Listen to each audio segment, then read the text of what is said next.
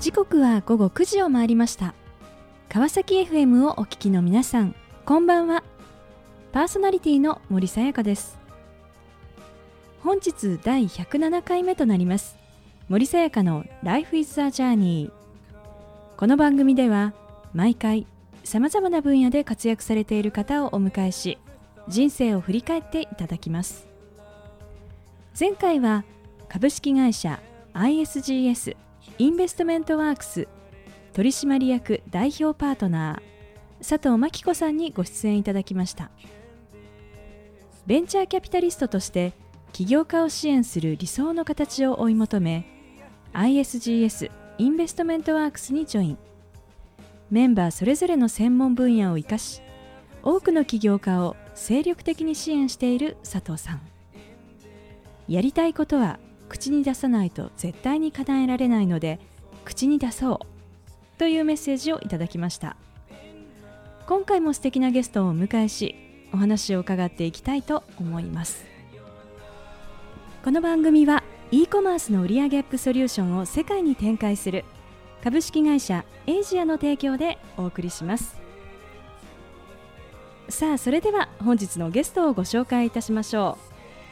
う。株式会社アトラエ。代表取締役 CEO 新井義秀さんです。新井さんよろしくお願いいたします。はいよろしくお願いいたします。えー、さて新井さん、えー、ぜひですね、えー、現在の取り組みについてご紹介をお願いいたします。はいあの弊社アトライはですね、えー、人材市場においてインターネット、えー、ないしはテクノロジーを用いて、えー、球体前としたビジネスモデルを新しいビジネスモデルで置き換えていこうということで、えいくつか複数のインターネットプロダクトを持って事業を展開させていただいております。でまた2018年、今年東京証券取引所の一部に、え上場させていただいております。さまざまなですねこう、まあ、サービスを展開されていらっしゃるということなんですが例えばどのようなこう事業をされていらっしゃるんでしょうか？はい、えー、主力事業の一つであるグリーンというサービスなんですけども、はい、えー、こちらはインターネットもしくはビッグデータ解析というテクノロジーを使って、えー、求職者の方と求人している企業さんをマッチングさせるようなプラットフォーム型の、まあ、いわばメディアのような事業をさせていただいております。こちらは一応5000社以上の会社さんと50万人以上のユーザーの方に支えられているサービスでございます。えー、あとですねちょっとこう気になっているのがあのアトラエというですねこの社名なんですけれどもあのこの社名にはどのようなこう思いが込められていらっしゃるんでしょうか？そうですね。あのアトライというのは実は、えっと、スペイン語の、はい、えー、引きつけるとか魅了するという単語から、えー、それを、まあ、カタカナ読みしたものがアトラエなんですけども、えーはい、おそらくスペイン語だとアットラーレとかアットラーエとかいう発音らしいんですけども、えーはい、あのそちらから引っ張ってきた言葉です、はい、そもそもあの我々のビジョンがですね、うん、世界中の人々を魅了する会社を作ろうと、うん、あの世界中の人々がファンになってくれたり応援してくれたり感謝してくれたり信頼してくれたりするような事業であり組織でありたいという思いのもとに、えこのアトラエという社名で、え経営をさせていただいております。まあ、そんなこう思いを持ってですね、えー、まあグリーンというサービスを主軸にまあ展開をされていらっしゃる新井さんですけれどももともとですねこう起業を志すこう原点となった出来事というのはなんかどんなことがあったんでしょうか？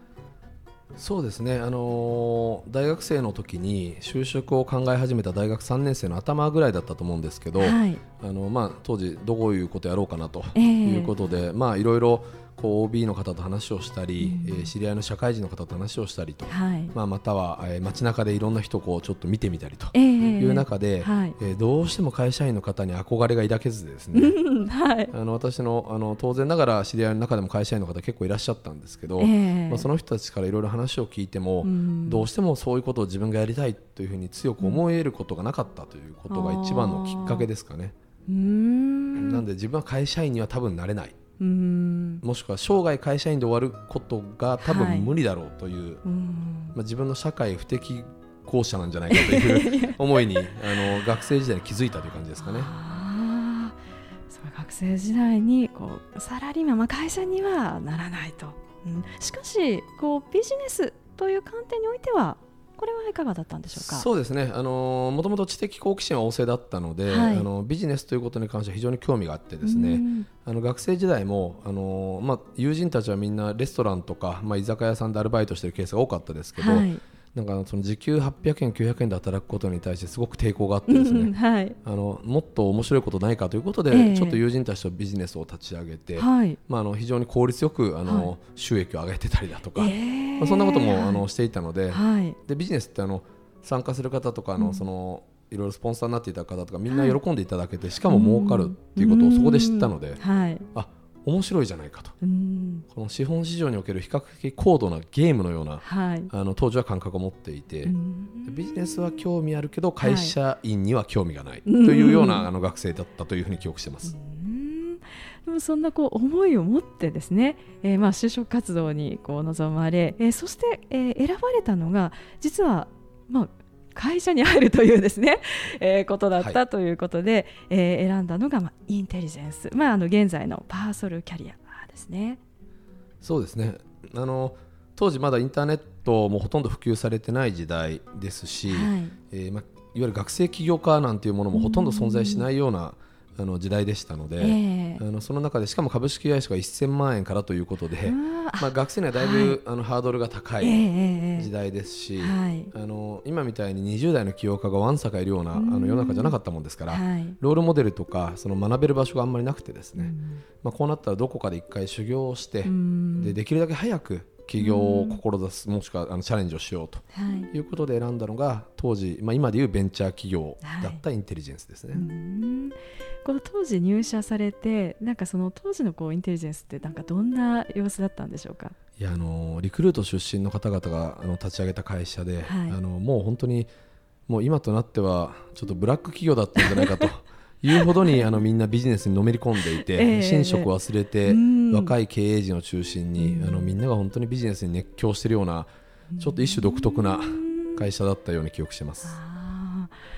その中で新井さんはこうどのようなお仕事というのをされてたんですか？そうですね。あの純粋にあの営業からスタートしまして、はい、えー、まあ、人材派遣の営業をまず経験して、うんはい、まあ、その中で、えっと、今度人材紹介事業を、まあ、あの本格的に立ち上げていくということで人材紹介事業にあの、まあ、入社4か月目ぐらいですかね、はい、すぐに異動になりまして、で、えー、人材紹介事業の立ち上げを経験させていただくと、うん、まあ、そこでも基本的にはあの営業的な仕事であったり、はい、転職者のご相談に乗るようなキャリアコンサルタントみたいな仕事をさせていただいていました。えー、そして、えー、3年目ですね。一つこう転機が訪れるというところなんですが。そうですね、あの社会人3年目の、えー、頭ですかね、あの子会社を作るのでそこのまあトップをやらないかということで、えー、まあ、会社側から打診をいただきまして、あの基本的には実はあの私はその前に起業をしようとあのい。ろいろ画策をしてたのに、あのその情報が、はい、あの経営陣に流出しまして、はい、あのある種多分引き止めもあったと思うんですけど、まあ、それで子会社のあのまあ社長をやらないかということで、まあ、グループ内であの企業的なあのことをやらせていただけるチャンスをいただいたということですね。あのこう今振り返るとですねこの時のこのまあ子会社社長時代になんかこうどのようなこう力っていうのが最もこう育まれていったっていうふうに感じますか？そうですね。あの、はい、経営者としてのあの責任とかですね、えー、あの人を採用することの重要さとか重たさということですかね、はい、あのまたその自分より後に何かをこう支えてくれる人は基本いないというのが経営者ですので、す、べ、ての何かあった時の責任は自分が取らなきゃいけないと。いういい意味での重圧とか、はい、えー、まあ、プレッシャーみたいなものに関してはその時に体験していたというのがあの非常にいい経験だったとは思います。その後のお話とても気になります。後半も引き続きお話を伺っていきたいと思いますが、えー、さてここでゲストの方の意外な一面を探ることを目的にこんな質問をさせていただきます。今新井さんが興味関心を持っていることを教えてください。そうですね。あの今と言われると難しいんですけどあの学生時代からずっとサーフィンをやってるのであのもうサーフィンはどのくらいですか？20年以上にわたって、はい、あのずっと、まあ、あの人生と共にあるというか、はい、まあ、それとかっこいいですけどあの仕事が忙しかったんで、あの完全にあの丘サーファー化してる時期もあるんですけど。えー、でも20年ですか。もう年から換算する。24年ですかね。あそうなんですね。ちなみにこうサーフィンをやっている時というのはどんな気分になるんですか？あの普段からあの常にどっちかとオンオフの垣根がないタイプなので、あの常にビジネスとか仕事のことを考えているタイプですけど、はい、サーフィンやってる時だけはあんまりそのことに対して気がいかないというか、はい、純粋にあの海の上であのリフレッシュしてるイメージですかね。じゃあこうちょっと素の自分に少しこう戻るような。そうですね、まあ、あの仕事してる時も素なんですけど、うんはい、あのやっぱりどちらかというとその仕事のことばっか考える癖がついちゃってるので、うんはい、サーフィンしてる時だけは純粋にあの仕事のことが忘れられてる感じですかね。えー、さあそれではここで1曲お届けしたいと思います。宇多田ヒカルの「プレイヤーラブソング」さあ後半も引き続き株式会社アトラエ代表取締役 CEO 新井義秀さんにお話を伺っていきたいと思います。えー、さて前半は、まあ、インテリジェンスに入られそしてまあ子会社社長を経験されたというところまでお話をしていただきました。えー、その後ですね、えー、まあ起業に至るまでのところで、まあ、どのようなこう歩みというのを進まれたのかちょっとぜひお話をいただけますでしょうか。そうですね。あの子会社の、まあ、代表取締役という経験をさせていただきながらその後あの本体のインテリジェンスの方に会社ごと吸収合併という形で、はい、あのまあ、戻ることになります。あのこれはまああの本体のあの戦略上の問題なので、はい、まあ、我々としてもあの当然ながら従うべきであろうということであのまあ社員30名近くを連れて本体に戻ると、でまあ、本体に一番主力となる事業まあ、人材紹介という事業を、まあ、あの責任者的な立場で見させていただくという経験をそこでするということですね、あの関わる人は200人以上いたような、事業ですので、はい、まあ、非常に私にとってはあの大きな経験にはなったということですが、まあ、そもそも論やはりあの自分で組織を作っていきたいという思いがあるので。まあ、そのタイミングで少しあのどこかのどこかのタイミングでインテリジェンスをやめて自分で挑戦をもう一回するんだろうということをイメージはあのし始めてた頃だと思います。まあ、こうまあ戻って本体に戻るということで、まあ、もちろんその本体でこう経営ですとかこう組織に関わっていくそういうこう道もあったというわけですね。そうですね、うん、あのただあの私がイメージしてい。る組織作りとか、はい、えー、組織の在り方みたいなものと、うん当時インテリジェンスが目指している方向性が少し、あのギャップがあったもんですからあのこれはあのどっちがいい悪いではなくて、えー、あの少し違う向きを向いた会社だったということだと思います。あの当時ですね新井さんがこう理想としていたこう自分のこう会社組織というのはどういうものだったんでしょうか？そうですね。もともとあの先ほど申し上げた通り世の中の会社員の方々僕はまあ見えてる限りですけど、うん、あんまり魅力を感じられなかったと、はい、でもビジネスって多分結構面白いことだと思ってましたので、うんはい、そのビジネスにもっとあの仲間と共にこう熱狂できるような、うん、あの本当に純粋に一緒になって何かを目指していけるような、はい、そんなチームを作りたいというふうに思ってた、えー、イメージですかね。熱狂できるチーム、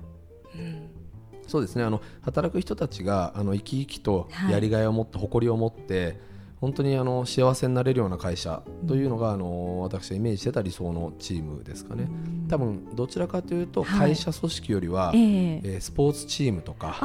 はい、えー、アーティストの集団とかですね、えーえー、そういう方がちょっと近いかなという気がします、はい、スポーツチームアーティストの集団ですねまあ、その思いを持っていよいよ、まあ、企業というところでスタートされるわけですがこの創業時ですね、まあ、こう理想を持ちながらもこう実際というのは始まりはなんかどんなスタートだったんでしょうか？あのギリギリまであの非常にハードに仕事をしてましたので、えー、あのとりあえず会社だけ登記をして、はい、さあ何をやろうかというぐらいのレベルの,、あの状況でしたから、はい、あのまずは何もやることを考えるところからスタートということで、何も仕事がない状態から、はい、あの始まったというふうに思って覚えています。じゃあまず何をしようかと。あとはこうメンバーですかねそうですね、はい、あのメンバーは私は子会社の時にあの引きずり込んできた、はい、あの大学時代の同級同級生のあの人間と2人で立ち上げましたので、はい、まあ、その彼と朝から晩まであのある種寝食を共にしながら、えー、これから何やっていくのかということをまあずっと議論をしていたイメージですね。えー、そうした中でこう主軸になるこうグリーンというのはどのようにしてこう生まれていったんでしょうか？そうですね。もともとあのテクノロジーインターネットが絡むようなビジネスをやった方がいいんじゃないかという議論をずっとしておりまして、えーえー、まあ、あの社員の幸せを考えると、はい、1人当たりの生産性とかですね。あの、まあ、いろいろ給与の経済的な条件も含めて、はい、あの金融であったりテクノロジーであったりっていうもので、ある程度あの生産性を高めるようなビジネスモデルを作り上げなきゃいけないだろうということを考えてまして、はい、まあ、当時私もそのパートナーも理系だったということもあって、えーはい、金融よりはテクノロジーに明るいということで、インターネットを、えーまあ、絡みのサービスを何かしら立ち上げようということで、まあ、いろいろ考えておりました。でただその中でもあのやっぱり土地勘のないビジネスを作り上げることは非常に難しくてですね、えー、あのインターネットは絡めるもののやはり自分たちの土地勘のあるところのビジネスが一番成功確率も高いですし、うん、おそらく我々がやるべきところにあるんだろうとい。うことで、はい、グリーンという、まあ、あのいわゆる人材紹介事業をオンラインで実現するようなインターネットサービスというものを作ろうという決意を、まあ、固めたという感じですかね。やっぱり当時としてはこの人材紹介をこうオンラインでというのはやっぱりなかなかないそういうこうモデルだったと。そうですねあの非常に労働集約的なビジネスですので、えーはい、あのただインターネットが当時少しずつですねその仲介事業をどんどんリプレイスしているような、うあの時代の、まあ、入り口にいたというふうに記憶してますので、はい、そういう意味ではその人を介して求職者と求人企業をマッチングする事業が、うん、いつの日か人を介さずにマッチングされる時代が来ることはほぼ間違いないというふうに思ってましたので、はい。えー、あの今思えばちょっと早すぎたって感じもあるんですけど、はい、まあ、当時はそんなあの夢を持って、あのやろうというふうに決意をしていました。そしてこのまあグリーンがですねこう誕生し、えー、これがまああの主軸となってですね事業の基盤ができるということなんですね。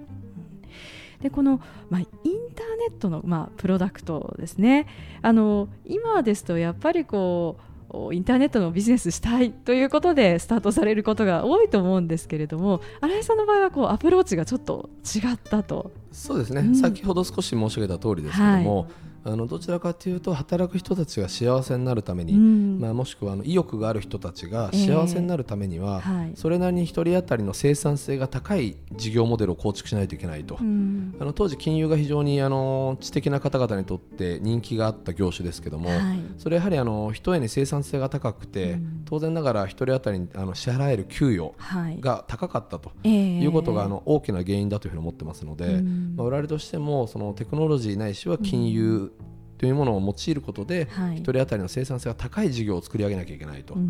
いうふうにあの考えて、うん、テクノロジーという分野を選んだということなので、うん、あのどちらかというとインターネット面白そうっていうよりは、うん。はい、インターネットを使って何か作んなきゃみたいなどっちかそういうイメージですかね。はい、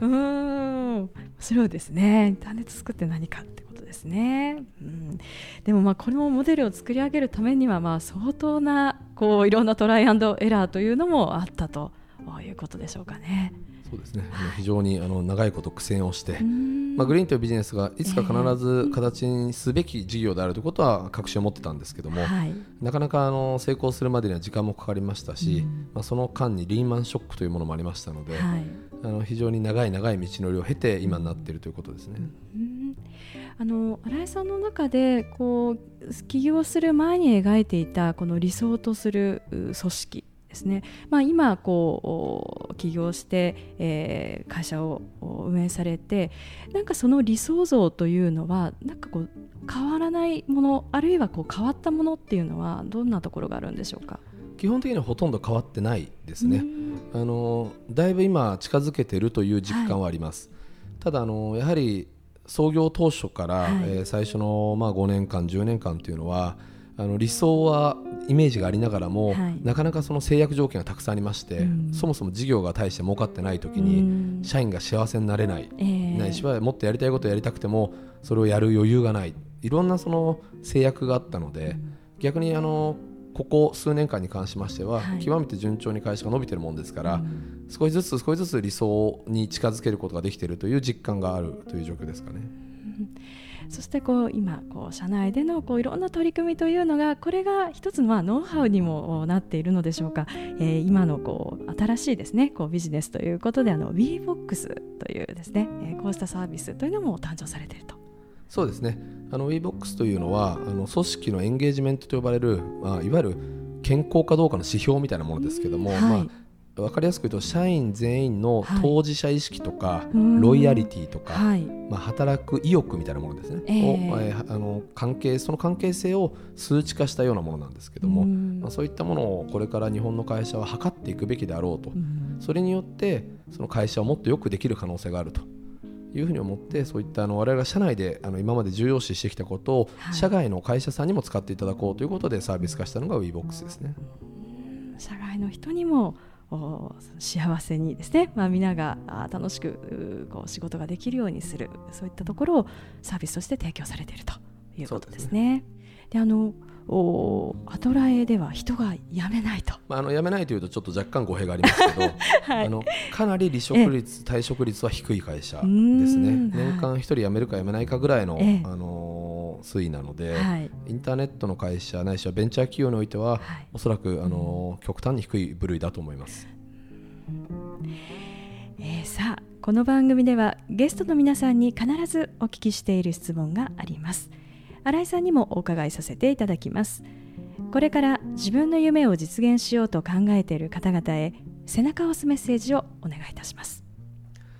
そうですね。あのまだそんなメッセージが出せるような立場ではないですけどあの一つはまずやりたいこと自分が興味関心のあること熱狂できることをちゃんと選択すべきだと思ってます。ただ一方でやりたいことだけやってもなかなか形にならないことが多いと思いますのでどちらかとやりたいことに加えて自分がやれること自分の能力であったり経験であったりから自分がやれることを選択すること。そしてもう一つは社会から期待されていることやるべきことですね。このやりたいこととやれることとやるべきことの交わったところが多分挑戦すべきところなんだろうというふうに思ってますのでそこをしっかりと探してそこを見つけたらネバーギブアップでやり続けるということが大事かなというふうに思います。素敵なメッセージをありがとうございました。ということで本日は改めまして株式会社トラエ代表取締役 CEO 新井義秀さんにご登場いただきました。新井さんありがとうございました。ありがとうございました。森さやかの Life is a Journey いかがでしたでしょうか？理想の組織を作りたい。その思いを胸に独立。試行錯誤を重ねながら事業も組織も既存の概念にとらわれずゼロから構築し理想の形を実現させた新井さん出世や役職という考えをなくし社員一人一人が個性を生かしそれぞれの役割を発揮。自分たちが自らの幸せ会社の幸せを考えて取り組み活気にあふれているオフィス。これこそが新井さんが求めた姿。自らの理想を愚直に求め続ける新井さんの飽くなき情熱が伝わるそんな時間でした。次回はどんな素敵なゲストの方が来てくださるでしょうか。来週もまたこの時間にお会いしましょう。今日も一日お疲れ様でした。おやすみなさい。